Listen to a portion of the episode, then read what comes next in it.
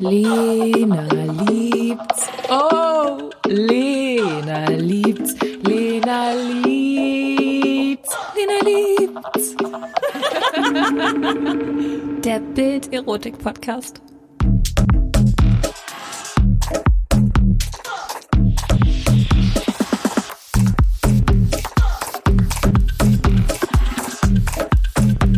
Hallo und los geht's mit einer neuen Folge Lena liebt's. Und heute ist es wirklich ein Herzensthema im wahrsten Sinne des Wortes.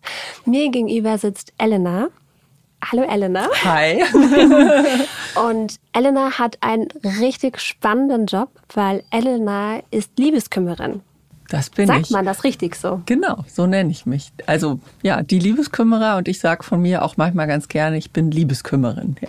Was, was macht man genau als Liebeskümmerin?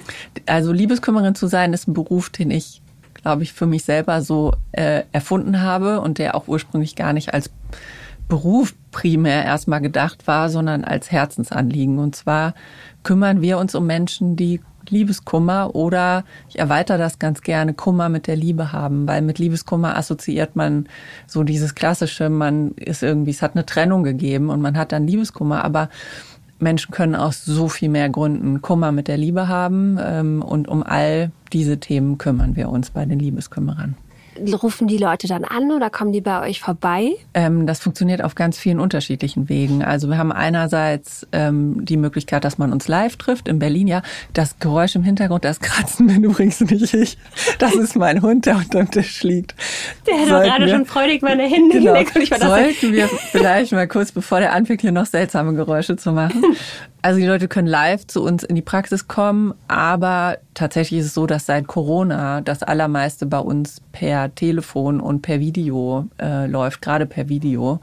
Theoretisch haben wir auch eine Möglichkeit, dass man mit uns per E-Mail in Kontakt treten kann. Es gibt Menschen, die sich wegen so, ja, spezieller Themen melden oder die sich, die da so ein Problem mit haben mit ihrem eigenen Thema, dass sie äh, sich noch nicht mal trauen, dann mit jemandem zu telefonieren oder, oder jemandem per Video äh, gegenüber zu sitzen. Zum Beispiel passiert das häufig bei Leuten, die in einem fortgeschrittenen Lebensalter, was wirklich nicht selten ist, 30, 35 noch gar keine intimen Erfahrungen haben, irgendwie noch nie Sex hatten, noch nie äh, geküsst wurden. Und da gibt es so eine ganz große Scham. Und äh, gerade bei solchen Themen passiert es eben auch, dass Leute per E-Mail mit uns kommunizieren wollen. Und das ist natürlich der allererste Schritt, erstmal klar zu machen, dass es da überhaupt keinen Grund gibt, sich für irgendwas zu schämen.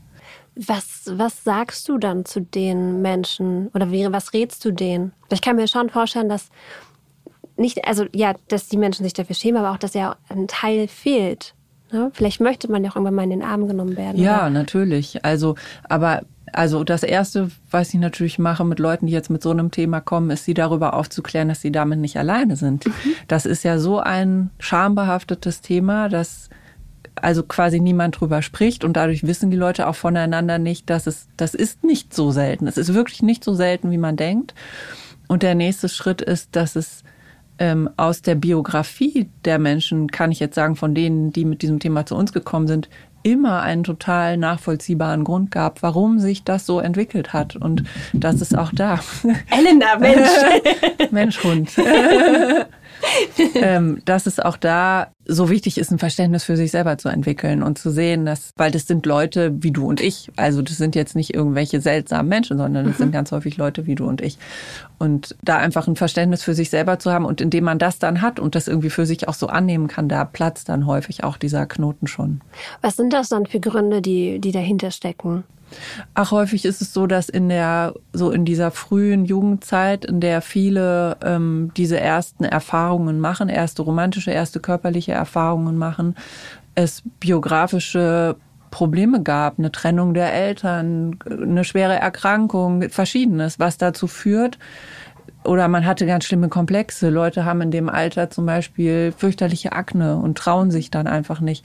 Und dann ist es so, je länger man das dann so vor sich herschiebt oder es nicht passiert ist, umso größer wird das Unbehagen. Also ab einem, das erzählen halt alle, die das betrifft, dass ab einem gewissen Alter sie dann dachten, jetzt kann ich ja überhaupt niemandem mehr erzählen, dass ich da keine Erfahrung habe und dann, ich kann jetzt niemanden küssen, weil der merkt das dann, dass ich diese Erfahrung noch nicht habe.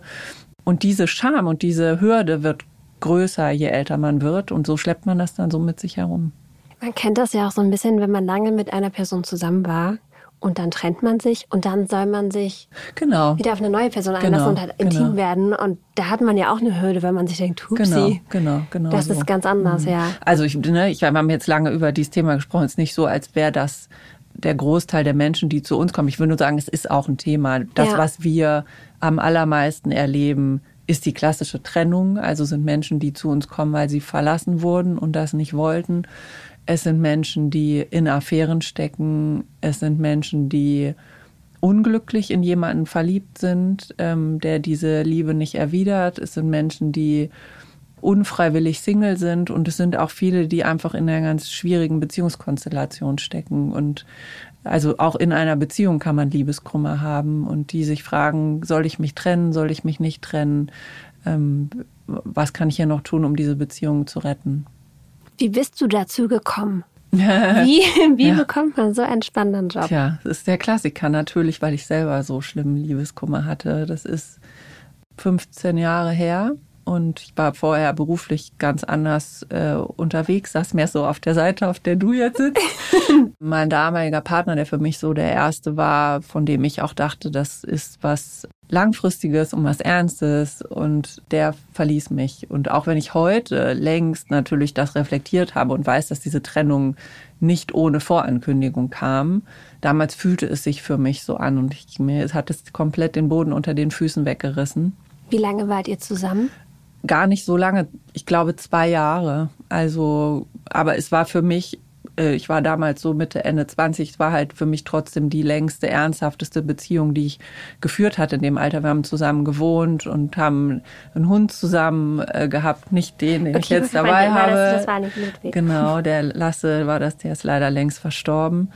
Genau, und insofern, ja, war das für mich, auch wenn die Beziehung jetzt vielleicht nicht so lang war, war sie, hatte sie eine Substanz für mich und ich habe da eine Zukunft gesehen. Und ich hatte das Gefühl, ich stecke plötzlich in dem schlimmsten Albtraum fest. So immer jeden Morgen, wenn ich wach wurde. Und das ist auch das, was ich ganz häufig von unseren Klientinnen und Klienten heute so höre, ist so dieses, du wirst morgens wach und denkst so, nee, es muss ein schlechter Traum gewesen mhm. sein. Und jeden Morgen sickert es dir wieder in den Kopf, so, nee, es ist kein schlechter Traum, es ist jetzt wirklich so ich habe in dieser Situation damals für mich eben auch festgestellt, wie wenig meine Arbeit mich auffangen konnte. Also die ich zwar immer gerne gemacht habe, aber die, die mich nicht mit Leidenschaft erfüllt hat in dem Sinne. Und so kam es, dass ich dann damals auch eine Weile mich wirklich habe krank schreiben lassen und komplett raus bin, weil gar nichts mehr ging. Und habe mich dann, habe dann ein Sabbatical genommen. Und in diesem Sabbatical, also es klingt ja so, es klingt so, es klingt wie so eine ausgedachte blöde Geschichte, aber es war wirklich so. Und ich habe mir damals, ich weiß, es gab ein Telefonat mit meinem Vater, äh, wo ich zu ihm gesagt habe, du, äh, ich überlege, mir geht so schlecht, ich überlege, ob ich mir so ein altes Cabriolet kaufe, äh, und mich einfach mal jetzt auf die Straße begebe und fahre. Und dann sagte mein Vater zu mir, ja, mach das doch, ist doch eine gute Idee. So. Und dann habe ich gedacht, ja, okay, wenn jetzt meine Eltern das so finden, pff, dann mache ich das halt. Und dann habe ich mir wirklich so ein altes Cabriolet gekauft, habe den Hund auf den Beifahrersitz gesetzt und bin irgendwie losgefahren und habe äh, so im europäischen Umfeld Freunde besucht. Und da habe ich viele Gespräche geführt und gemerkt, okay, ganz viele haben so eine Erfahrung schon mal gemacht und diesen ganz tiefen Schmerz auch gefühlt und hatten im Grunde aber auch keine, keine Idee jetzt so genau, was man eigentlich dagegen tut oder wo man eine Hilfe bekommen könnte. Und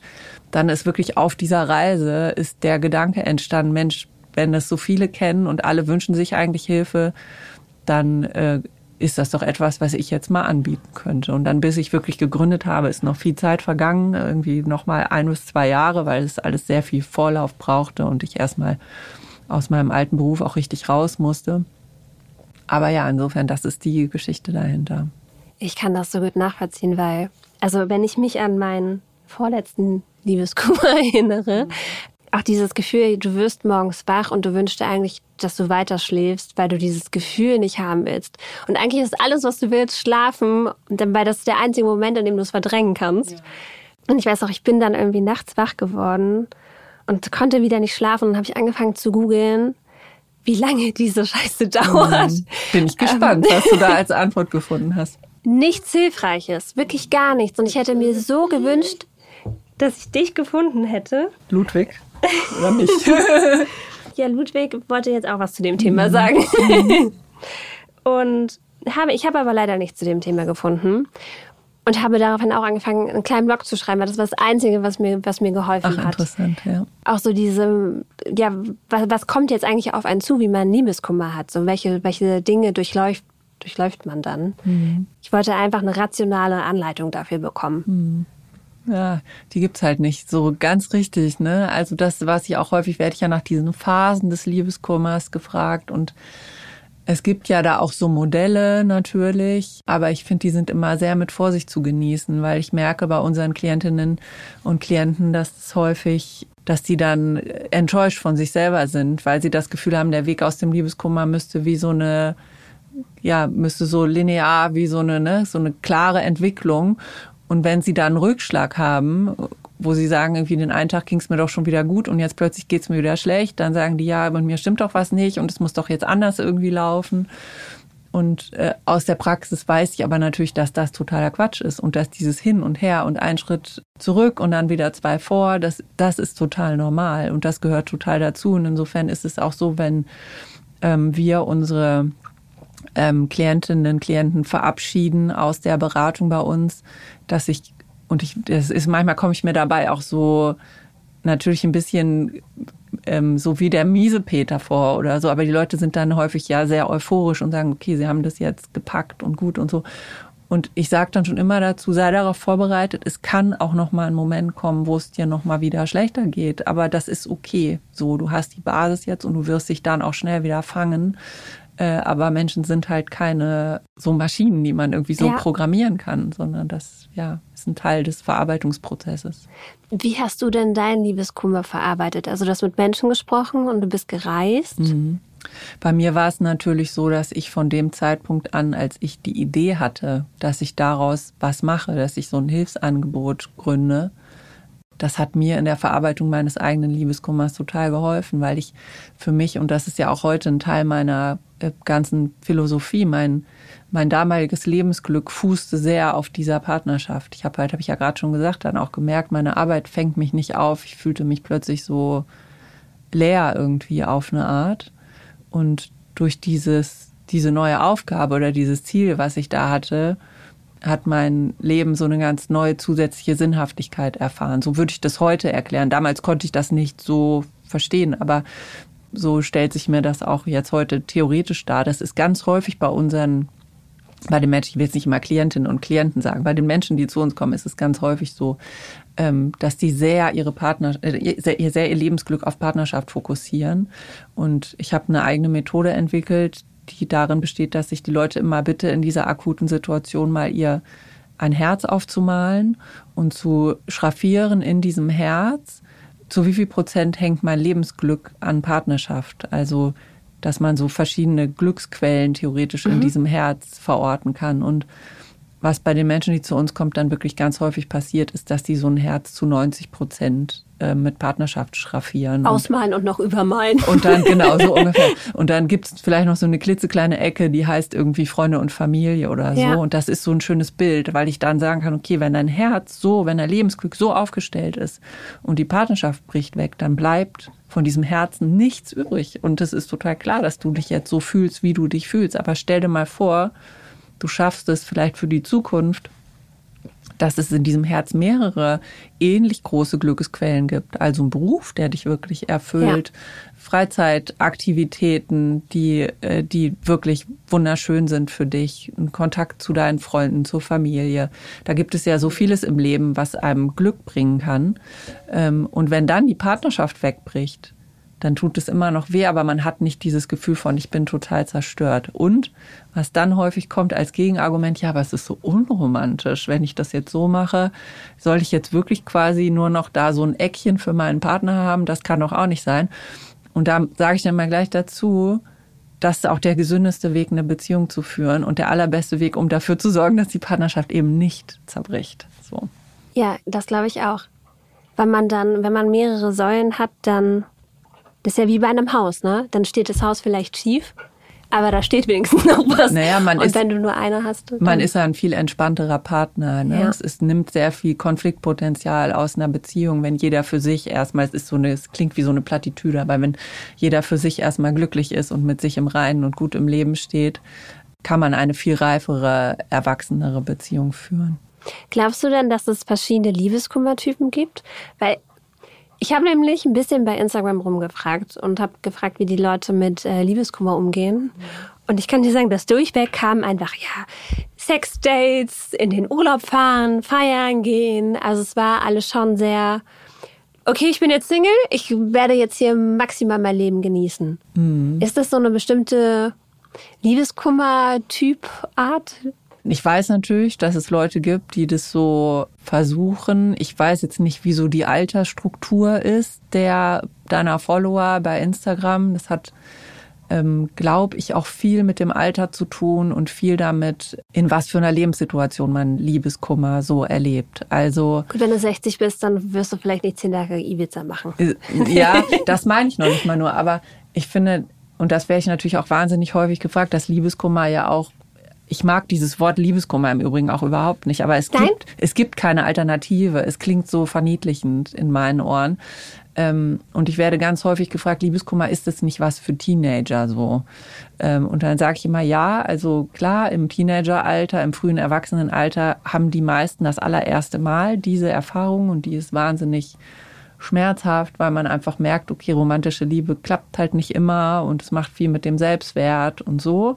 Aber wenn man in einem fortgeschrittenen Lebensalter Liebeskummer erlebt, hat der meist, das meist ja schon viel mehr als nur mit der Emotion zu tun, sondern man wohnt vielleicht zusammen, man hat gemeinsame Kinder, man hat einen gemeinsamen Lebensplan, man arbeitet vielleicht zusammen, man hat einen gemeinsamen Freundeskreis. Also, und insofern wird dieser Liebeskummer im Erwachsenenalter ganz schnell zu einer richtigen Lebenskrise. Und also das, ob es da dann nachher noch so viele Leute gibt, die sagen, ach ja, da feiert man ein bisschen und trinkt mal ein bisschen was und dann ist schon wieder gut, weiß ich nicht. Ich würde denken, es gibt mindestens genauso viele, die, äh, die erkennen, dass das eine ganz, eine ganz tiefe Krise und ein, ein tiefer ähm, Prozess ist auch, den man dann so durchmacht in dem Moment.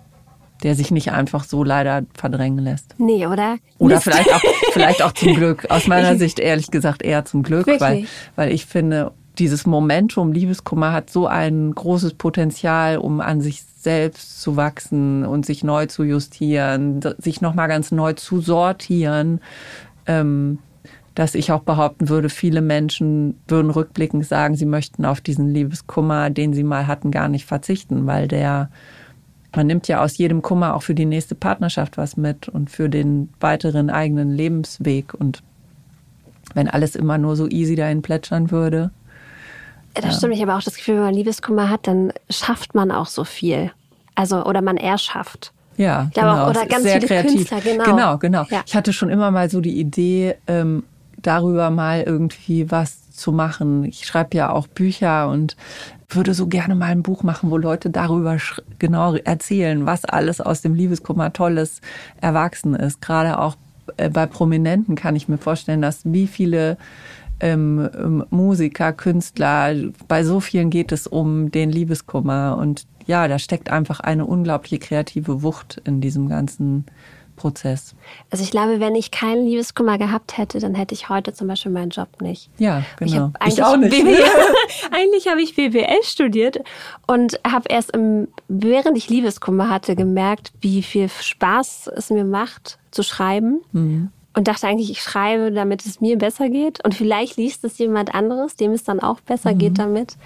Ähm, und so hat sich das dann entwickelt. Finde ich total schön, dass du das so ähm, intuitiv für dich auch gespürt hast, dass das gut tut, weil ähm, da gibt es tatsächlich auch wissenschaftliche Studien dazu, dass diese Auseinandersetzung mit dem mit der Situation, mit dem Liebeskummer, sowohl im Gespräch, aber auch indem man das aufschreibt, ist ja auch eine Art von Zwiegespräch mit sich selber dann, dass das hilft. Und zwar hilft das dabei, ein, ein neues Selbstkonzept zu entwickeln nach so einer Trennung. Und indem du das geschafft hast, wenn du das geschafft hast, dass du erkennst, okay, das bin ich jetzt, das bin ich nach dieser Beziehung, dann hast du das Schlimmste eigentlich hinter dir. Ne? Der große Schmerz ist ja da, solange du noch in dieser Vergangenheit so verharrst äh, und damit haderst, die verloren zu haben. Aber in dem Moment, wo du eine Idee davon hast, wer du werden möchtest, dann ist der große Berg meist hinter einem.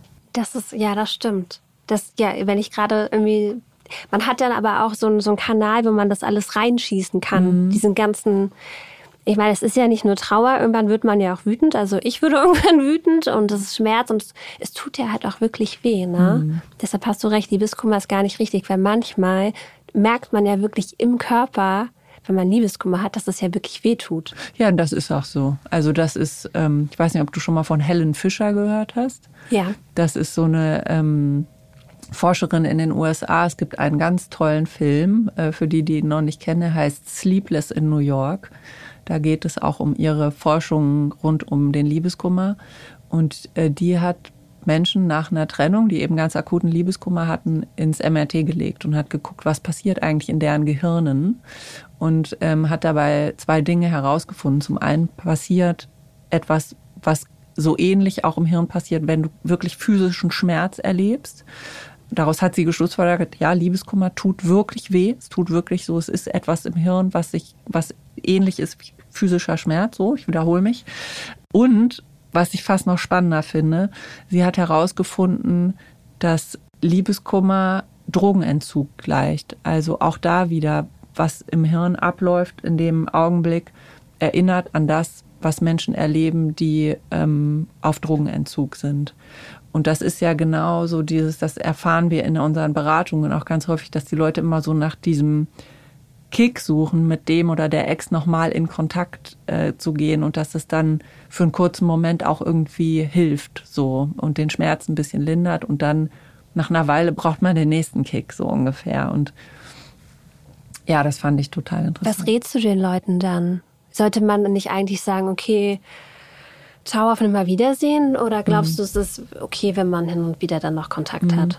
Also da bin ich sehr, ähm, das, da muss man sehr, sehr genau auf die ganz individuelle Situation gucken. Das, das ist sowieso in unserer Arbeit so, dass ich mich auch immer schwer tue, so die fünf besten Tipps oder ja. die Strategie, mach immer das. Und das macht mir auch, ehrlich gesagt, die, die Social Media Kommunikation der Liebeskümmerer manchmal so ein bisschen schwierig, weil ich weiß, dass da so diese schnellen Tipps gefragt sind, aber es ist einfach super individuell und man muss ganz genau hingucken. Und also es gibt natürlich Fälle, wo ich einem Menschen dazu raten würde, ähm, den Kontakt abzubrechen. Gerade wenn es jetzt eine Konstellation ist zwischen Zweien, wo man merkt, das ist ein toxisches Verhältnis. Das mhm. ist der, der, die schaden sich wirklich gegenseitig ganz schlimm. Und dann, das ist eben gerade dieses, was so abhängig macht. Gerade diese Konstellationen sind es häufig, die diese, dieses Hin und Her und On und Off und so. Und dann ist es wichtig, an irgendeiner Stelle einen Cut zu machen. Woran merkt man das dann aber? Was denn? Dass man abhängig davon ist. Naja, also dass du, dass du abhängig bist, merkst du durch dieses Hin und Her und wie die Beziehungsqualität ist, das merke ich aus dem, was die Leute mir erzählen, wie mhm. sie sich fühlen in der Beziehung, wie respektvoll miteinander umgegangen wird, nicht respektvoll. Es gibt ja so klassische, ähm, jetzt zum Beispiel jemand in der Partnerschaft mit jemandem ist, der narzisstisch ist. Das höre ich ja im Gespräch raus und weiß ja. dann, kann dann Gespür dafür entwickeln, was da los ist. Und bei, bei solchen Beziehungen ist es eben wichtig, irgendwann zu sagen, okay, da ist der Kontaktabbruch das Beste.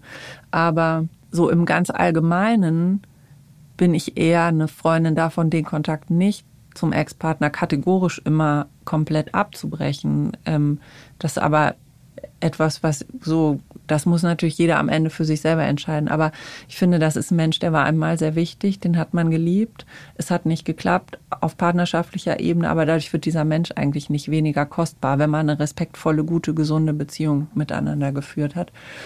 Und dieser, wenn man, wenn man einen Groll auf den anderen hat oder den Kontakt dann komplett abbricht, das kann auch unglaublich binden. Mhm. Und dann ist mein Weg oder mein Rat eigentlich immer eher miteinander ins Gespräch zu gehen, die Dinge aufzuarbeiten und zu einem Punkt zu kommen, wo man dann auch sagen kann, wir sind wieder gut miteinander, weil dann kann man das auch besser loslassen.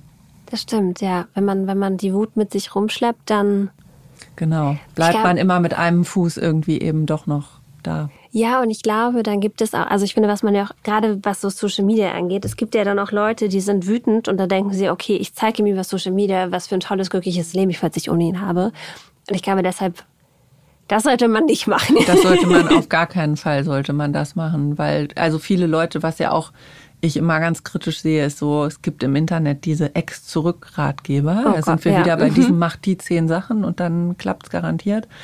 Und da sage ich immer, ja, also natürlich kann man, wenn man jetzt versucht, den Ex-Partner nach einer Trennung äh, eifersüchtig zu machen oder man plötzlich auf nichts mehr reagiert, man kann natürlich, das stimmt schon, man kann neues Interesse schüren, aber auf was fußt das dann? Wo, wie geht's dann weiter? Also Ne? Du musst den dann immer weiter ignorieren. Ja, oder selbst wenn man dann wieder zusammenkommt, dadurch ist die Beziehung aber noch ja. nicht, noch keine bessere geworden. Das heißt, mein Weg ist der der Kommunikation, der Offenheit, die Themen auf den Tisch zu legen und zu gucken, schaffen wir es als Ex-Paar vielleicht an unseren Themen zu arbeiten gemeinsam und kommen wir dann irgendwie wieder zusammen. Aber durch so Spielchen äh, zu erreichen, dass der andere nur aus der Verlustangst heraus wieder zu einem kommt, das bringt einen längerfristig als Paar ja nicht in eine gute Beziehung.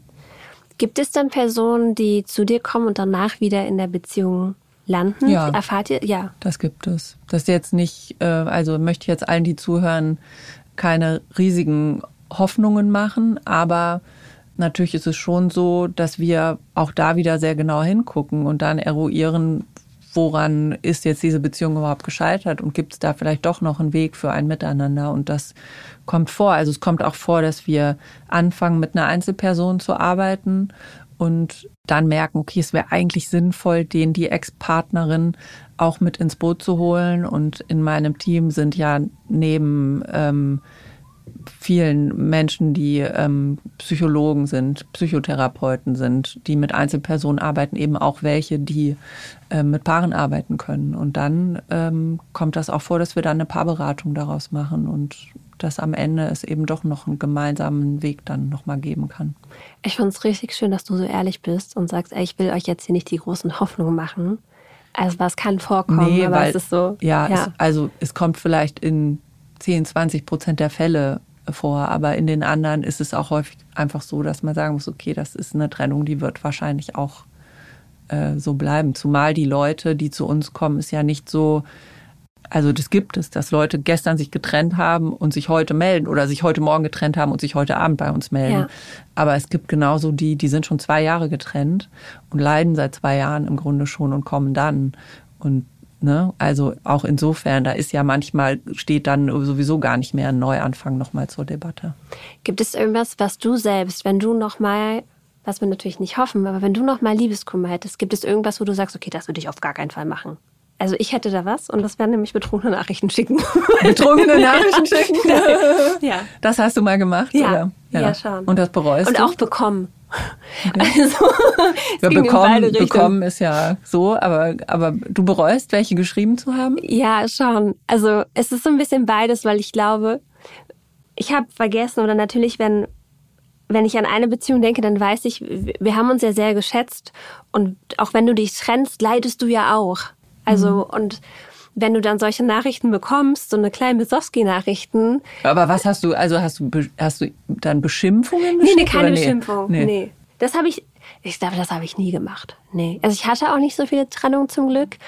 Wobei in meinem Kopf hätte ich vielleicht schon gerne geschimpft. Vielleicht hätte ich das machen sollen. Mhm. Ja, weil es, ich glaube, ich habe mich damals, ich habe die Trennung für meinen Ex-Freund, also er wollte sich trennen, aber irgendwie konnte er das nicht sagen oder er konnte das nicht machen und dann habe ich mich für ihn von mir selbst getrennt. Ja.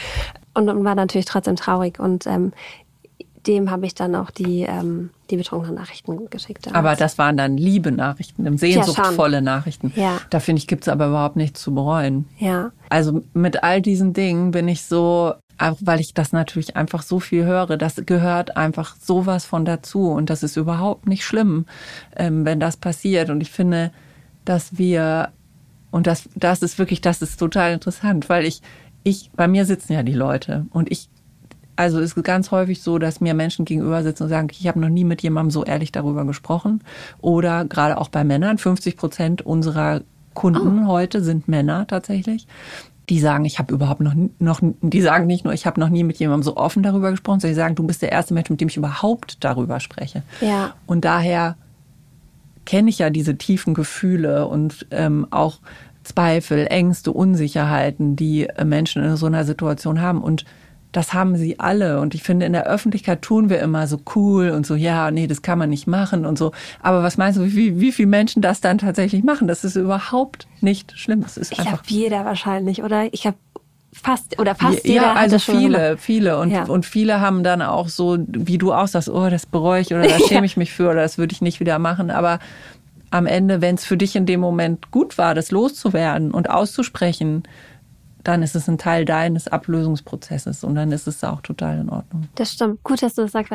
Dann wacht man ja am nächsten Morgen auf und denkt sich, oh nein, guckt auf sein Handy, oh nein, was habe ich da gemacht? Ja, weil man das Gefühl hat, dann vielleicht man hat sich so die Blöße gegeben. Ja, genau. Aber wofür hast du dir die Blöße gegeben? Dafür, dass du in jemanden verliebt bist? Hallo, das ist nicht schlimm. Ja, das stimmt total, So. ja.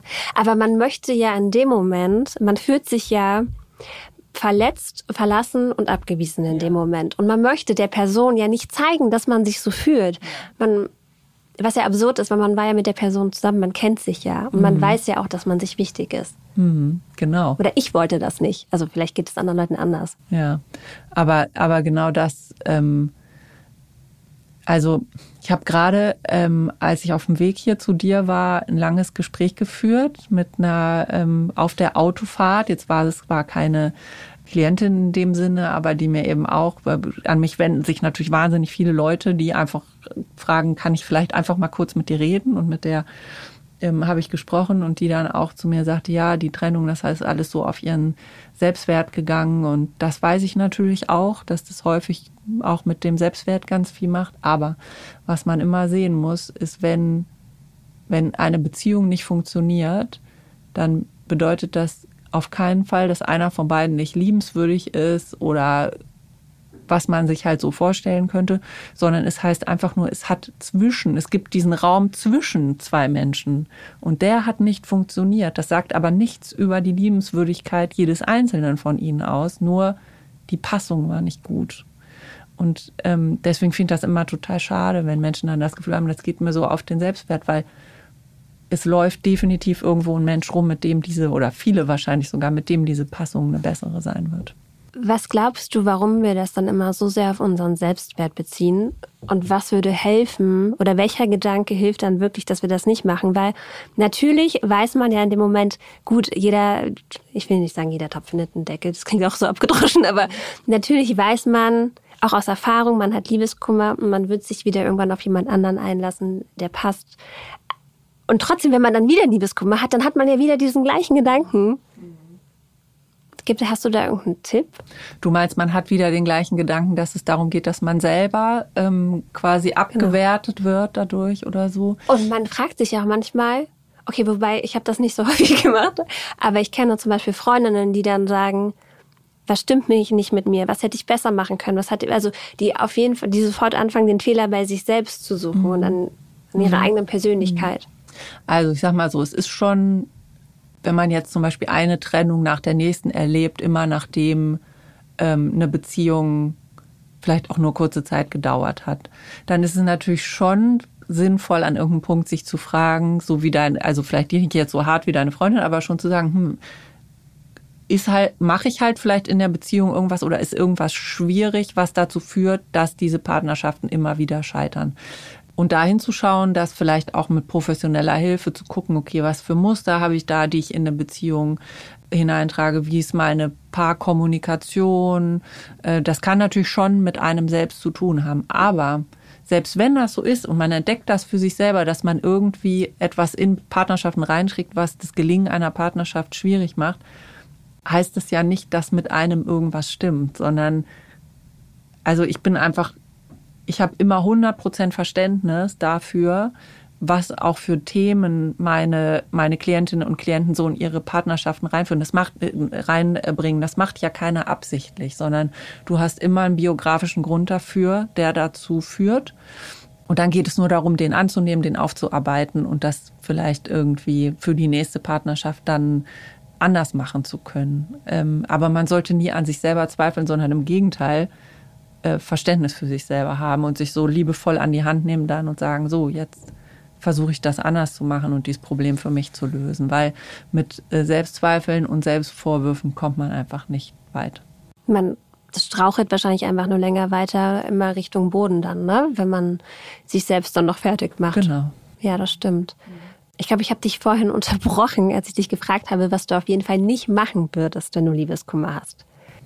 Das ist so eine total ähm, schwierige Frage für mich, weil ich so ein bisschen dadurch, dass ich mich halt so intensiv, professionell mit dem Thema beschäftige, natürlich das Gefühl habe, so, hm, so diese ganz großen, diese ganz großen äh, Fehler in Anführungszeichen, die würden mir wahrscheinlich heute gar nicht mehr so passieren können. Also was ich immer ganz schwierig finde, ist sich aus einem Liebeskummer heraus und die Zahlen der Datingbörsen sprechen dafür, dass es wahrscheinlich viele Menschen gibt, die das machen, sich bei einer Datingbörse anzumelden. Genauso mhm. wie du ja vorhin auch gesagt hast, ja, dann so ähm, lenkt man sich halt ein bisschen ab und dann ist wieder gut.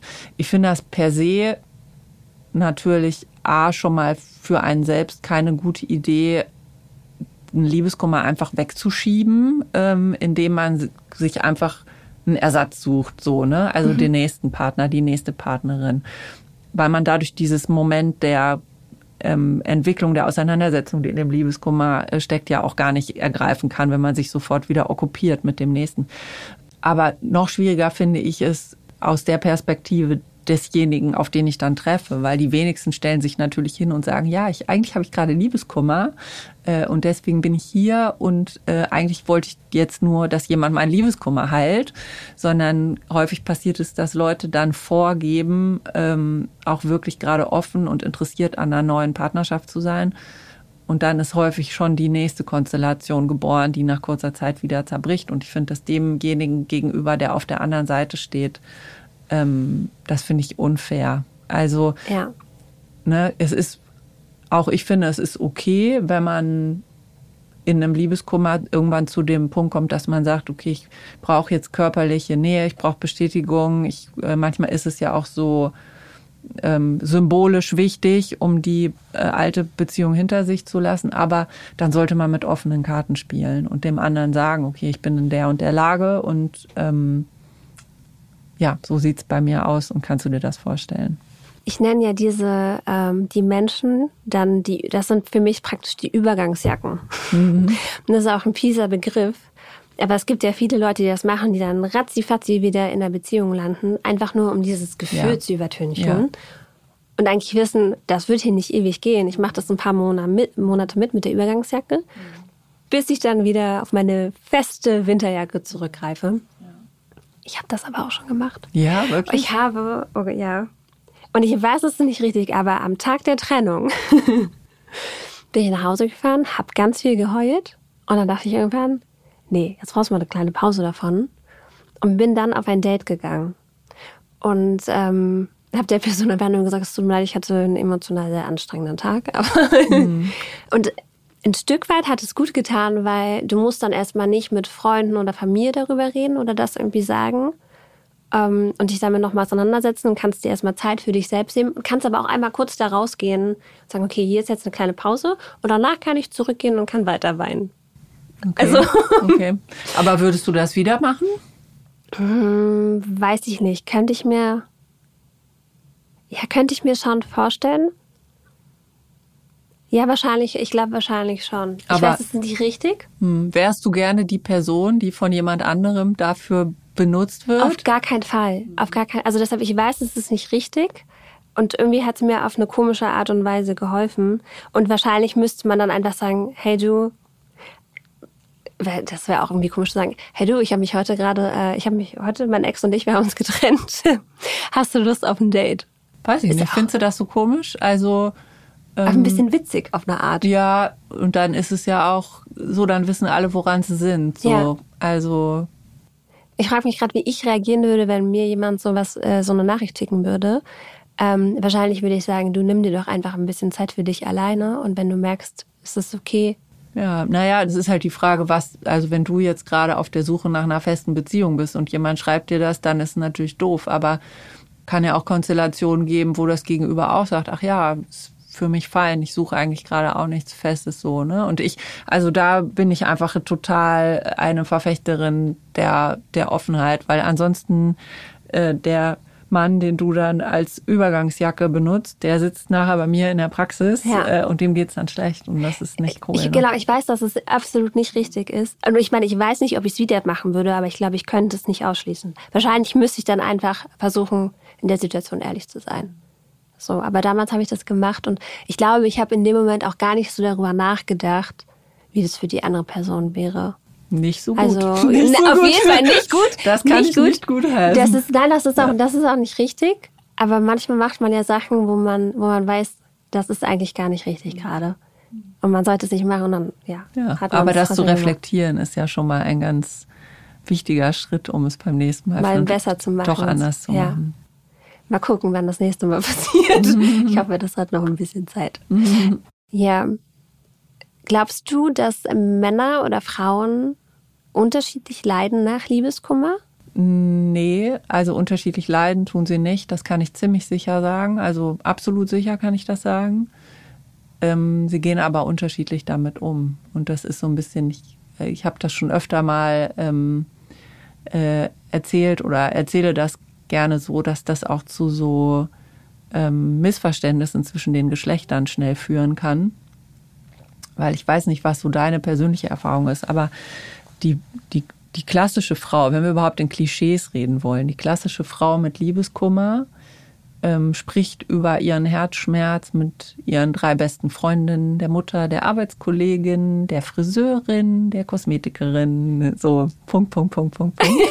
ist wirklich ein Blöd. Also ne, ich rede Ja. jetzt absolut übertrieben. Sie ist überspitzt. kommunikativ einfach, was in Liebeskummer genau. geht. Und gleichzeitig ähm, ist es aber häufig so, dass sie sich so ein bisschen eher zurückzieht. Also die klassische Klischeefrau mit Liebeskummer triffst du eher abends zu Hause auf dem Sofa, ähm, als dass sie sich in, äh, unter die Menschen irgendwie stürzt, irgendwie rausgeht. Und der Klischee-Mann mit Liebeskummer, der macht es genau andersrum. Der redet eigentlich gar nicht darüber oder wenn dann nur mit einem ganz, ganz kleinen Kreis von Menschen.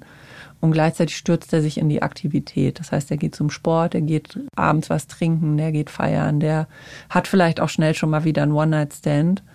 Und das passiert mir dann ganz häufig, dass bei uns Frauen sitzen, die sagen, irgendwie ist so krass, wir waren irgendwie zehn Jahre zusammen, wir hatten eine super innige Beziehung, sind erst einen Monat getrennt und guck dir das an. Der redet mit niemandem darüber, der ist ständig, sehen den irgendwelche Leute, der macht tausend Sachen, der hat es schon voll hinter sich, so, der denkt gar nicht mehr an mich. Verletzt es dann noch mehr? Ja, klar, wenn man das so interpretiert. Und ich sage dann aber natürlich so, du, dass er sich so verhält, das bedeutet nicht zwangsläufig, dass er das verwunden hat. Er geht nur anders damit um. Ja, das ist etwas, was ich häufig höre. Mhm. Also gibt es da wahrscheinlich aber auch kein richtig oder falsch, beide Wege, je nach Typ. Ja, also grundsätzlich habe ich ja vorhin schon gesagt, ist dieser Weg der, des darüber Kommunizierens ist definitiv der konstruktivere. Also da würde ich schon sagen, ist der weibliche Weg damit umzugehen, der, der äh, am Ende mehr Wachstum, Persönlichkeitswachstum mit sich bringt. Aber es ist ja wirklich einfach auch ein total überspitztes Klischee jetzt. Also als ich angefangen habe, als wir die Liebeskümmerer gegründet haben, das ist jetzt zwölf Jahre her, da waren in unserer Kundschaft vielleicht zehn Prozent Männer. Und jetzt, zwölf Jahre später, habe ich gerade schon gesagt, sind wir bei 50 Prozent, kommen die Geschlechter gleichermaßen. Und das finde ich eine total schöne Entwicklung. Gibt es jetzt einfach mehr Männer mit Liebeskummer oder glaubst du, die Nee, trauen sich mehr nee, zu die, reden? Die gehen anders damit um. So diese ganz grundsätzliche Offenheit, auch so psychologischen Dienstleistungen gegenüber, ist natürlich viel größer geworden. Corona hat da auch noch mal vieles ähm, beschleunigt, was so schlimm Corona in vielen anderen Aspekten ist, glaube ich, eine positive Entwicklung ist, dass es da so eine höhere Reflexionsbereitschaft gibt. Und ja, ich glaube, dass das wahrscheinlich schon immer da war und gut ist, dass es jetzt rauskommen kann. Das glaube ich auch. Weil wenn man damit allein ist, dann fühlt sich das alles nochmal viel, viel, viel, viel, viel, viel, viel schwerer an. Mhm, total. Und kennst du auch diese Regel? Man sagt doch ja, Liebeskummer dauert ungefähr halb so lange wie die Beziehung. Hm. Ja, gibt so unterschiedliche, ne? Aber das ist so eine Regel, die man ja, wenn man nur eine halbe Minute drüber nachdenkt, einem schon klar ist, dass es totaler Quatsch ist. Ich weiß auch überhaupt nicht, wo das herkommt, wer sich das ich ausgedacht hat. Keine Ahnung, aber also totaler Quatsch. Zu mir kommen Leute, die haben eine dreimonatige Affäre geführt und haben danach drei Jahre Liebeskummer. Und genauso kommen die, die waren 25 Jahre verheiratet äh, und haben im Grunde nach ein paar Monaten damit abgeschlossen, weil, ne, das, das, also aber woran liegt das? Woran liegt das, dass man manchmal so wenig Zeit mit Menschen verbringt, aber die Zeit so intensiv ist, dass, dass, dass darunter so stark gelitten wird und so lange? Ja, weil der Liebeskummer bemisst sich ja an der Intensität äh, der Beziehung, die man sieht zum anderen und nicht an der Dauer. Also Dauer und Intensität einer Beziehung müssen ja nichts, also korrelieren ja nicht zwangsläufig. Und gerade dieses, ich habe drei Monate eine Affäre mit jemandem geführt, da ist man noch so voll von also ich sage mal so, diese, diese Beziehungen, diesen ersten, diese, diese Anfänge einer Beziehung sind ja eigentlich noch eine komplette Illusion. Da kann man Luftschlösser bauen, man kann alles rein projizieren in den anderen, weil man den Realitätscheck noch gar nicht gemacht hat.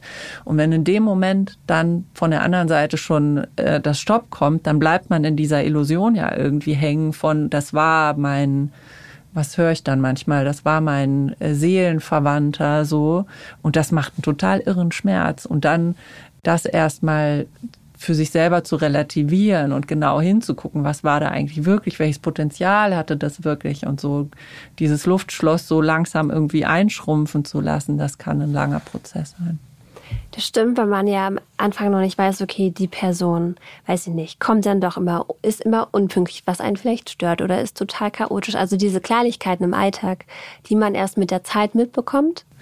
Ja, die, aber die sind, würde ich fast noch sagen, das geringste Problem. Aber die, so die tiefer gehenden Persönlichkeitsstrukturen eines Menschen und wie man auch miteinander als Paar harmoniert, so auch auf dieser tiefen Kommunikationsebene, wie viel Nähe entsteht da, wie viel Austausch über die Themen, die einen wirklich dann irgendwann berühren.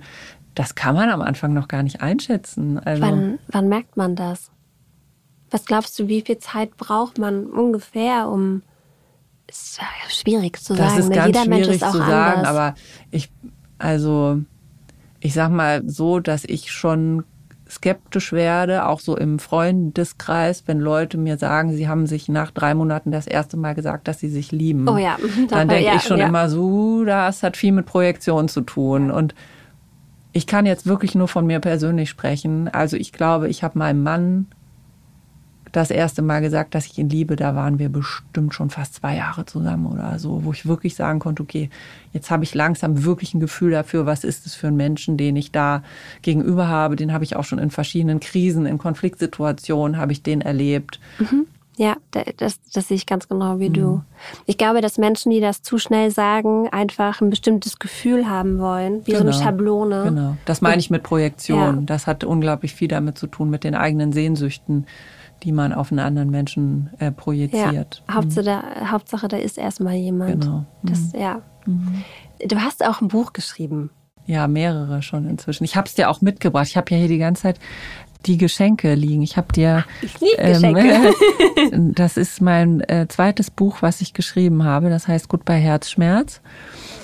Und ähm, zu dem Buch, und ich wusste nicht, ob du lieber pink oder schwarz magst, gibt es so Armbänder auf denen steht, umarme dein Herz und sage, ich verstehe, dass du traurig bist, dann nimm es an die Hand und zeig ihm all die Dinge, die schön sind auf dieser Welt. Ach, und das ist etwas, was ich gerne unseren Klientinnen primär mitgebe, ähm, so ein kleiner Reminder am Handgelenk, um zu sagen, ähm, schau jetzt mal, was, was dich noch glücklich machen kann und wie du wieder du selbst wirst nach diesem Kummer oder was für eine Danke. neue Version von dir selbst. Ja, ich glaube, das hilft auch, dass man, dass man sich das erlaubt und sagt, okay, ich bin jetzt traurig, das ist jetzt scheiße, aber dass man sich vielleicht auch irgendwann wieder aufrafft oder mhm. Hilfe holt, wenn man das nicht mhm. alleine schafft. Ja, und sich immer wieder daran zu erinnern. Also es ist so, dass es Leuten in dem, im akuten Liebeskummer häufig wahnsinnig schwer fällt, gut zu sich selbst zu sein und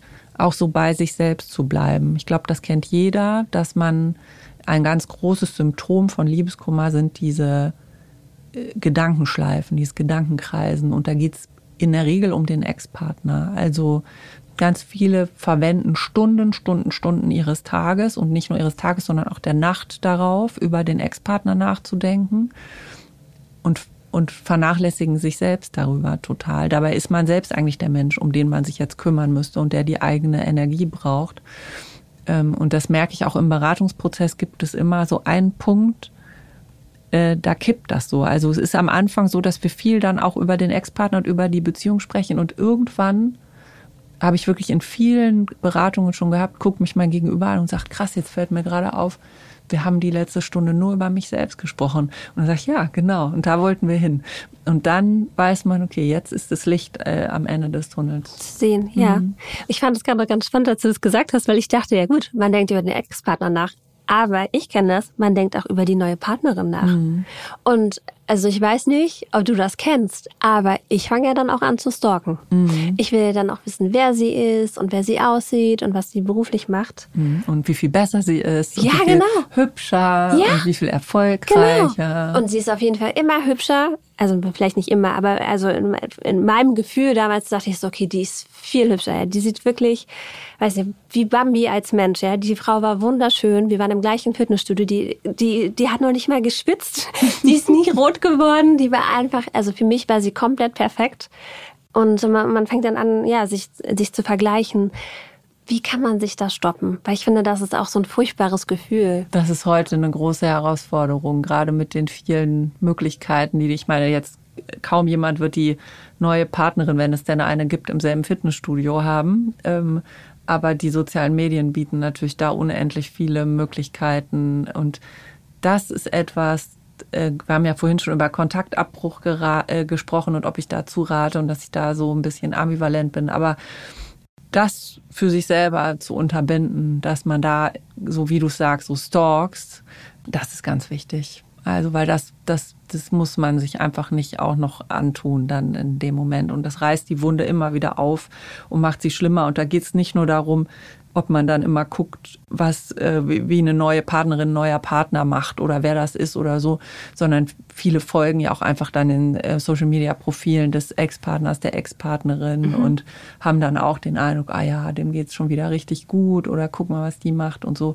Aber wir alle wissen, ähm, wie unglaublich geschönt äh, diese ähm, Profile sind und dass es mit der Realität in den allermeisten Fällen überhaupt nichts zu tun hat. Und insofern baut man sich dann so Hirngespinste auf, die einfach jeder Substanz entbehren und den Schmerz kann man sich sparen. Und was sagst du zum Thema alte Nachrichten immer wieder lesen und äh, durchanalysieren und so in Gedankenschleifen stecken bleiben? Für einen Moment, für einen Prozess finde ich das total in Ordnung. Also das, ne, wirst du vielleicht rückblickend dann ja auch sagen, ja, das war halt, das musste ich halt hundertmal lesen, bis ich verstanden hatte, was da wirklich vorgegangen war. Ähm, und das, das kann dazugehören. Das, ja. Da bin ich nicht so streng. Ich bin, ich bin da, also ich habe ich hab so ziemlich für alles, was ähm, Menschen emotional so durchmachen, habe ich ein Verständnis und ich finde, dieses Verständnis für sich selber zu haben, ist auch einfach äh, unglaublich wichtig. Ja, sich genau dann liebevoll betrachten, wenn es eigentlich am schwersten genau. fällt. Ne? Mhm. Ja. Du hast ja nicht nur Bücher geschrieben, jetzt wird auch bald deine Geschichte verfilmt. Oder beziehungsweise wurde verfilmt. Magst du ganz kurz was dazu sagen? Mhm. Ja, also Geschichte stimmt nicht, glaub, stimmt nicht so richtig. Also es ist eine total fiktive, eine fiktive Geschichte. Es ist eine romantische Komödie, die im nächsten Jahr auf Netflix laufen wird, die aber auch die Liebeskümmerer heißt, so wie meine Agentur.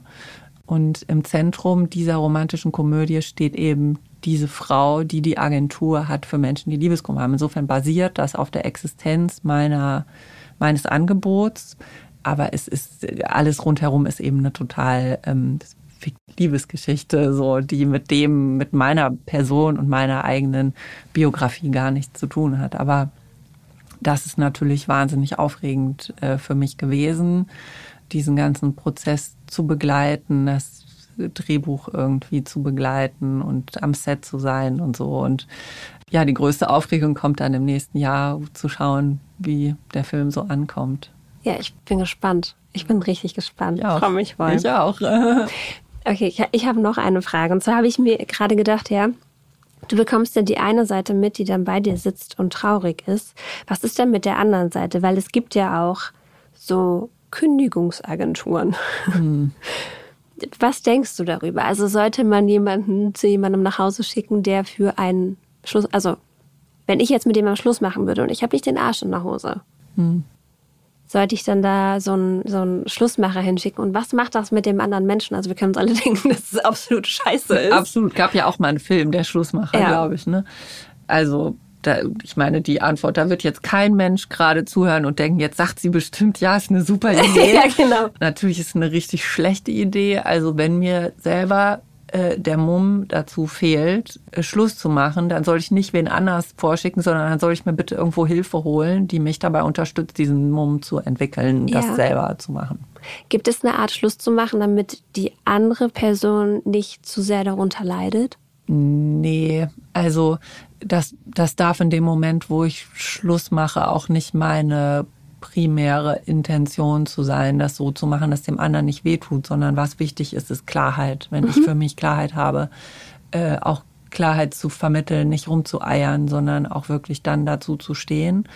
Ähm, was ich immer schön finde, ist, wenn danach noch eine Kommunikation stattfinden kann. Also wenn man dem anderen die Möglichkeit gibt, sich auseinanderzusetzen über mhm. die Trennung, über die Gründe und das gemeinsam aufzuarbeiten. Schwierig finde ich, ähm, Schluss zu machen und sich danach jeder Form von äh, Auseinandersetzung für den anderen zu entziehen. Mhm. Das erleben wir natürlich ganz häufig, dass Leute bei uns sitzen und sagen, ich habe noch so viele Fragen. Er oder sie reagiert einfach auf gar nichts mehr. Ich stehe hier mit all meinen Fragezeichen und verstehe im Grunde gar nicht so richtig, was passiert ist. Und natürlich unterstützen wir die Leute dann dabei, ja, selber Antworten auf diese Fragen zu finden. Aber der schönere Weg ist, man kann das gemeinsam tun darf ich dir noch eine Abschlussfrage stellen? Gerne. Und zwar, wenn ich jetzt eine Freundin habe oder einen Freund und er oder sie hat Liebeskummer und man leidet ja auch ein Stück weit mit, mhm. was kann ich dann machen? Also natürlich kann ich immer sagen, ich bin immer für dich da und ich rede mit dir, wann immer mhm. du magst. Aber mhm. gibt es irgendwas, was ich noch machen kann, um irgendwie so ein bisschen diese Zeit zu erleichtern oder zu verbessern? Also das Allerwichtigste, und das ist eben alles andere als selbstverständlich, hast du schon gemacht, wenn du sagst, ich bin immer da, du kannst mich immer erreichen, 24-7.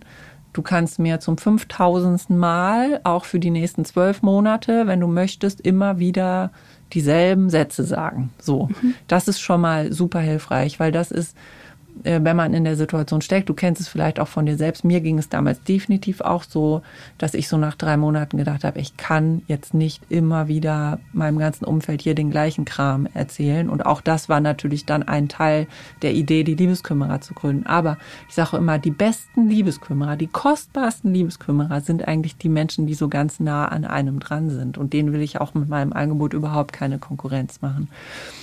So, also dieses Dasein zu vermitteln, ich hab, bin immer für dich erreichbar, ich höre mir auch alles zum hundertsten Mal an und gerne auch zu fragen, was brauchst du denn? Was kann ich denn tun? Möchtest du, dass ich da bin, um dich abzulenken, dass wir zusammen rausgehen? Sollen wir einfach zu Hause sitzen und du kannst weinen? Ähm, also was was, was schwierig ist, ist so, was ja viele auch versuchen, dann ist irgendwelche Ratschläge zu geben oder so diese klassischen Sprüche, ach komm, die Zeit heilt alle Wunden, weil dadurch mhm. fühlt der andere sich überhaupt nicht gesehen. Und häufig wollen die Leute auch gar keine Ratschläge, sondern die wollen einfach jemanden, der zuhört. Und ähm, insofern, wenn es jetzt meine beste Freundin ist, würde ich immer fragen, was, was brauchst du? Du kannst mir immer das ehrlich sagen. So.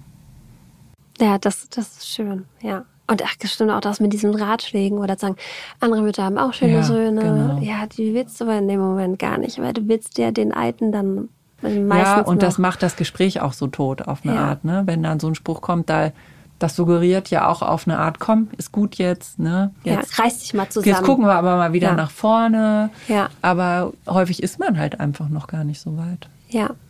Ich habe gelesen, dass es ungefähr ein Jahr dauert im Schnitt, bis man wirklich sagen kann, man ist darüber hinweg. Mhm. Ja, könnte ich aus der Praxis äh, bestätigen. Also das ist ja auch immer, ich werde natürlich, haben wir vorhin auch schon mal über diese Dauer ähm, werde ich mal, da werde ich häufig zugefragt.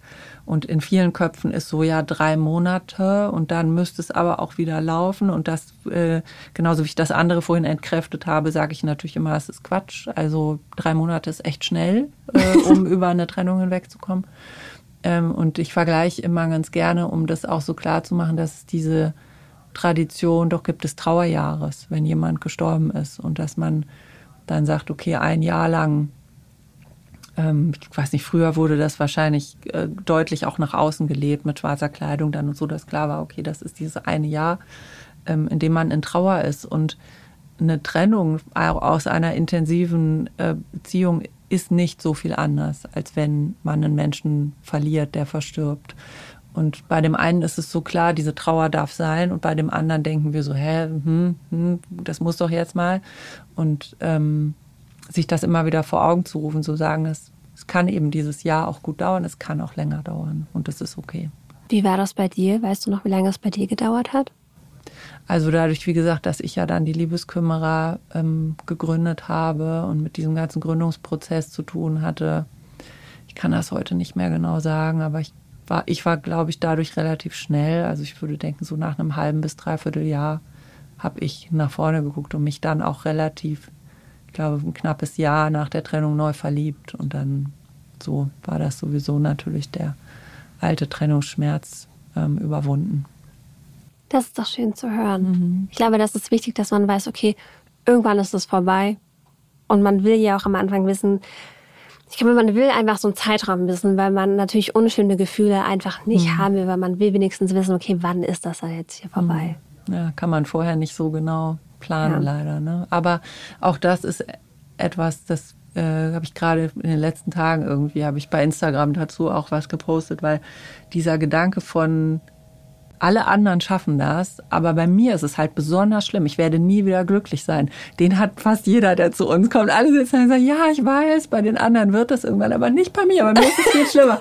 und dann sage ich immer, ja, aber das sagt mir jeder, der hier sitzt. Ja. Und ich, äh, und das Schöne an unserer Arbeit ist, dass teilweise unsere, unsere Kundschaft so, die sind so dankbar und man kommt sich natürlich sehr nah auch, weil wir über so intime Themen miteinander reden, dass die teilweise über Jahre den Kontakt dann noch halten und mir immer mal wieder ein Update geben. Und ich dadurch natürlich weiß, wie sind Leben weiter verlaufen und so. Und ähm, ich kann dann immer zu den Leuten, die bei mir sitzen, sagen, also noch jeder, der hier bei mir saß und der das gesagt hat, der hat sich geirrt und es saßen schon wirklich viele hier und so, das sage ich dann so ein bisschen scherzhaft natürlich auch, um äh, Mut zu machen. Ja, das braucht man auch in dem Moment. Genau. Ne? Mhm. Mut, dass es einfach weitergeht. Genau. Elena, vielen Dank, dass du da warst. Total gerne, hat ähm, mir ganz viel Spaß gemacht. Ich würde jetzt nicht sagen, ich freue mich auf meinen nächsten Liebeskummer, aber vielleicht wüsste ich, wie ich ein bisschen besser damit umgehe. Und die Frage ist auch immer vor allem, würde man auf Liebeskummer verzichten wollen, müsste man auch auf die Liebe verzichten. Und will man das? Nein, also, das will man nicht. Das so. wäre so schade. Das gehört dazu. Und ich finde ja auch Liebeskummer, ich will nicht sagen, es kann was Schönes sein. Es kommt vielleicht drauf an. Also ich glaube, wenn man, wenn man, ähm, wenn du jetzt, vielleicht hast du ein gemeinsames Haus, was noch nicht abbezahlt ist, und dann hast du noch Kinder, dann, dann ist es, glaube ich, viel, viel, viel, viel schwieriger, als wenn man als der Liebeskummer, den ich bisher hatte. Ja. Wir hatten schon getrennte Wohnungen und alles. Mhm. Ähm, und dann ist das, ja. Und ich muss sagen, auch dann so bei mir persönlich leichter. ist es so, dass ich auch heute, ich habe wirklich auch schöne Erinnerungen an diesen Phase des Liebeskummers, weil ich so vielen Menschen in meinem Umfeld ähm, dadurch so wahnsinnig nahe gekommen bin und mit denen ganz schöne Momente erlebt habe und so. Und ja, insofern würde ich auch sagen, sich darauf zu freuen, ist vielleicht übertrieben, aber man sollte auch nicht so riesige Angst davor haben. Ja, und man weiß ja dann auch, man, man lernt ja auch in solchen Momenten, okay, ich habe das gehandelt, das und das und das kann ich auch handeln. Und wenn mhm. das nochmal passiert, dann handle ich das einfach wieder. So. Genau. Das ist doch ein schönes Schlusswort. Wir werden ähm, dich in den Shownotes verlinken, damit alle, die das jetzt gehört haben und die Liebeskummer haben, dich finden. Gerne. Und deine Bücher finden. Gerne. Und dann geht's in zwei Wochen weiter. Tschüss. Tschüss.